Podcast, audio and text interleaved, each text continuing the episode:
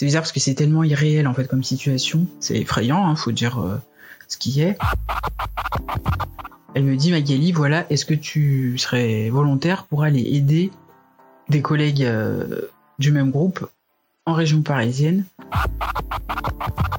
J'ai une compétence qui permet de pouvoir euh, aider des gens à se débarrasser de ce Covid de merde. Chacun doit aller là où il pense être utile.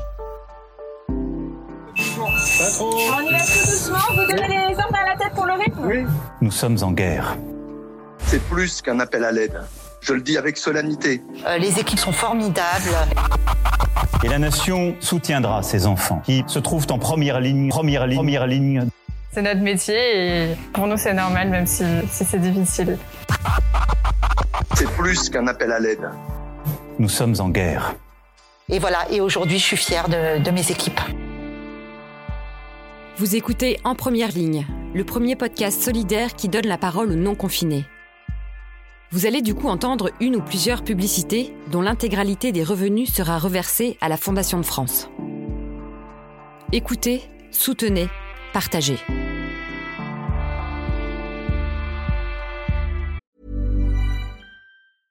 Hey, I'm Ryan Reynolds. At Mint Mobile, we like to do the opposite of what Big Wireless does. They charge you a lot, we charge you a little. So naturally, when they announced they'd be raising their prices due to inflation, we decided to deflate our prices due to not hating you. That's right. We're cutting the price of Mint Unlimited from $30 a month to just $15 a month. Give it a try at mintmobile.com slash switch. $45 upfront for three months plus taxes and fees. Promo for new customers for limited time. Unlimited more than 40 gigabytes per month. Slows. Full terms at mintmobile.com.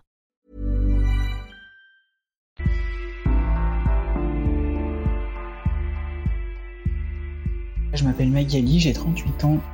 J'habite en région lyonnaise. Je suis mariée, j'ai deux filles qui ont 10 et 5 ans. Donc mon mari, lui, est confiné. Je suis infirmière, ça fait 15 ans. Je sais que je vais être infirmière depuis que je suis au collège. Je me suis tâtée avec le journalisme.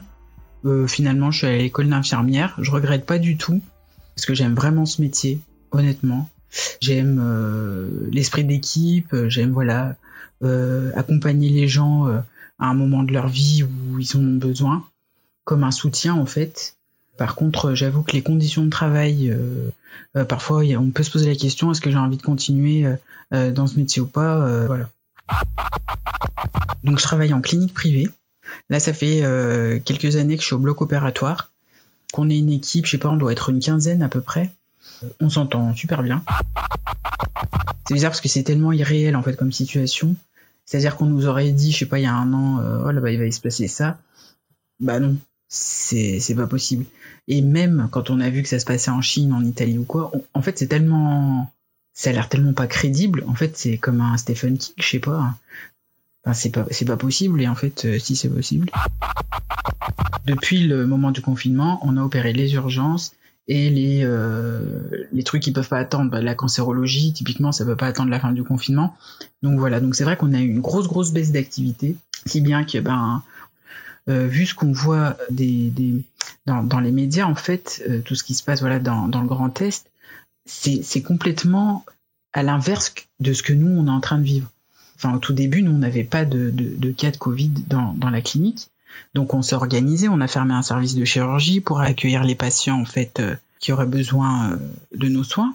Euh, le service de réanimation, voilà, c'est organisé pour accueillir ces patients. Et c'est vrai que nous au bloc, ben c'était un peu le chômage. Et quelque part, il y a un sentiment de culpabilité parce qu'on se dit bah voilà, nos collègues du Grand Est, elles en chient. Franchement, c'est difficile pour elles. Et du coup, nous, ben on est là et on fait rien.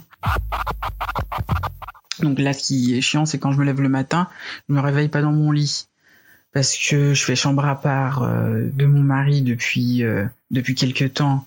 Bah pour pas lui tosser au visage en fait la nuit et pas l'infecter quoi. Mes enfants c'est pareil, pas de bisous, on se fait des câlins loin quoi, mais euh, ça c'est difficile. Petite la pauvre, elle me dit qu'elle rêve que je l'aime la nuit quoi, donc du coup voilà, je pense que ça ça, ça grignote un petit peu tout le monde là d'être éloigné comme ça, je veux dire affectivement. Ce qui me touche le plus dans la situation, alors il y a la situation des enfants euh, donc confinés avec des parents maltraitants, ça, ça me, tue. qui me touche le plus, c'est que ben des gens meurent hein, quand même. C'est pas la mort en tant que telle qui me gêne, c'est que comme c'est un contexte d'épidémie, les gens meurent sans leur famille et les obsèques ne sont pas possibles euh, comme habituellement quoi. Et ça, ça c'est très violent. Euh, les applaudissements le soir à 20h, alors je suis mitigée. Donc les gens qui sont confinés chez eux euh, contribuent à, à, leur niveau à ne pas euh, propager ce virus de merde. Et donc applaudir euh, à 20h, c'est euh, le seul moyen qu'ils ont en fait d'être d'être encore plus actifs et de soutenir voilà tous ceux qui qui se cassent le cul en gros à, à, aller faire la caisse du supermarché ou à livrer ou à faire toutes les choses qu'on fait pour que ça tourne quand même un peu. Et donc je comprends, je comprends ce, cette envie-là et cette motivation-là à applaudir. J'arrive pas à me sentir concerné par par ces applaudissements. C'est gentil. Je sais que ça va s'arrêter. Je pense que les gens là, ouais, on est dans un moment de solidarité et tout. Après, je suis pas certaine que ça empêche euh, les gens de continuer à insulter les infirmières dans, au service des urgences ou à euh, cracher au visage des caissières. Est-ce que j'ai des colères? Je suis en colère, oui, contre le gouvernement. Donc je comprends pas de quelle manière c'est possible qu'on puisse pas avoir assez de masques pour tout le monde. Je ne sais pas comment c'est possible que des usines qui fabriquaient des masques aient fermé parce que l'État ne commandait plus de masques. Mais je veux dire, le gouvernement, eux, ils sont censés faire des scénarios catastrophes, de se dire, dans telle situation, on va faire ci, dans l'autre, on va faire ça, et d'être prêt à ça. Je veux dire, là, on dirait des amateurs, franchement, c'est, c'est très chiant, et c'est pas un jeu, quoi. Il s'agit de la vie des gens. Donc, euh, du coup, je leur en veux pour ça, et je leur en veux parce que bah, ça fait quand même des années et des années qu'on dit que la santé va mal. Donc, euh, c'est pareil. Je veux dire, on n'est pas les infirmiers, les aides-soignants, euh, les agents de service, peu importe où tout le monde travaille. Les auxiliaires de vie, c'est pareil. Pas là à boire du café toute la journée en ricanant. Si on dit que les moyens manquent, je veux dire, je vois pas pourquoi on nous écoute pas. Et qu'en plus, quand il y a des, des manifestations, qu'on se fasse gazer la tronche, quoi. Bon, c'est vrai que je suis pas une grande, je suis très bavarde, mais dès qu'il s'agit en fait de parler de choses un peu des émotions et tout, c'est tout, tout plus compliqué. Mais euh, voilà, je, suis quand même un peu inquiète et mon mari le ressent. Je ne lui dis pas, mais il le sait. Un message à faire passer. Oui, bah restez chez vous en fait. Alors je sais qu'il y a des gens que ça agace. Si on, se tue à le répéter, c'est qu'on n'a pas envie de s'occuper de toi avec un tube dans la gorge, quoi, en gros. Euh, il y a quelques jours, notre chef nous a appelé euh, une par une. Elle me dit, Magali, voilà, est-ce que tu serais volontaire pour aller aider des collègues euh, du même groupe en région parisienne? De premier abord, honnêtement, j'ai dit non. Parce que si on me demande si j'ai envie d'y aller, non, je n'ai pas envie d'y aller. J'ai pas envie d'aller me confronter, voilà, à cette situation. J'ai pas envie de partir de chez moi et de laisser, voilà, mon mari et mes enfants. Euh, sachant euh, que voilà, c'est une situation difficile, euh, avec des conditions particulières, ça, c'est effrayant, hein, faut dire ce qui est. Quand même, j'étais quand même pas tranquille avec cette décision. Donc, du coup, tout de suite après avoir accroché, j'en ai parlé avec mon mari qui m'a dit, ben, ok, je respecte, mais c'est bizarre cette décision parce que ça ressemble pas du tout à, à toi, quoi, ce que tu, euh, donc euh, du coup finalement j'ai dit oui. Bah j'ai peur. Alors je pense aussi des fois que je fais semblant. Faire semblant ça marche très bien jusqu'à une certaine mesure, mais faire semblant de ne pas avoir peur, du coup fait que on est quand même dans une posture qui fait qu'on arrive à avancer. Alors je dis ça, je suis pas encore en région parisienne, hein. donc euh, quand j'y serai, je serai peut-être moins maline. Il y a des nuits où j'ai du mal, voilà, à m'endormir. Depuis que je sais que je vais partir à Paris, oui, j'ai du mal à m'endormir euh, j'ai pas peur euh, du travail. Euh, ce qui me stresse le plus, c'est de me dire que si je l'attrape, quand je vais rentrer chez moi, est-ce que potentiellement je vais pas le transmettre à ma famille? Donc ça, c'est c'est le, vraiment le gros point qui me qui me fait chier en fait. Qu'on, a priori, ils ont l'équipement nécessaire, mais quoi qu'il en soit, notre pharmacienne, elle nous a préparé un pack pour aller aider nos, nos collègues dans la région parisienne. Et donc j'ai ma collègue euh, qui a eu de très belles paroles en disant chacun doit aller là où il pense être utile. Donc voilà, moi je pense que je vais être utile là-bas. Donc c'est là que je vais aller et je pense que si je disais bah non, j'y vais pas, je vais je vais je vais regretter. Et puis c'est vrai que dans la situation inverse, franchement, si on avait été dans la merde et que j'avais des collègues qui venaient euh, pour nous aider pour qu'on puisse se reposer, dormir, voir nos enfants, et ben j'aurais été trop contente.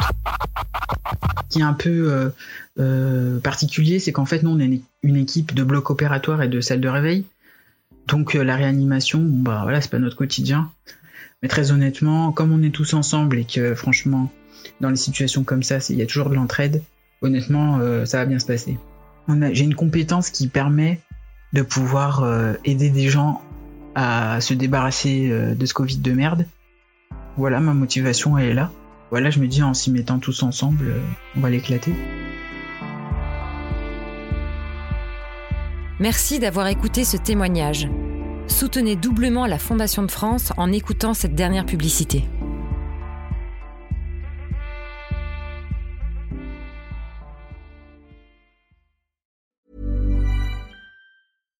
Even when we're on a budget, we still deserve nice things. Quince is a place to scoop up stunning high-end goods for 50 to 80% less than similar brands. They have buttery soft cashmere sweaters starting at $50, luxurious Italian leather bags, and so much more. Plus, Quince only works with factories that use safe, ethical, and responsible manufacturing. Get the high-end goods you'll love without the high price tag with Quince. Go to quince.com/style for free shipping and 365-day returns.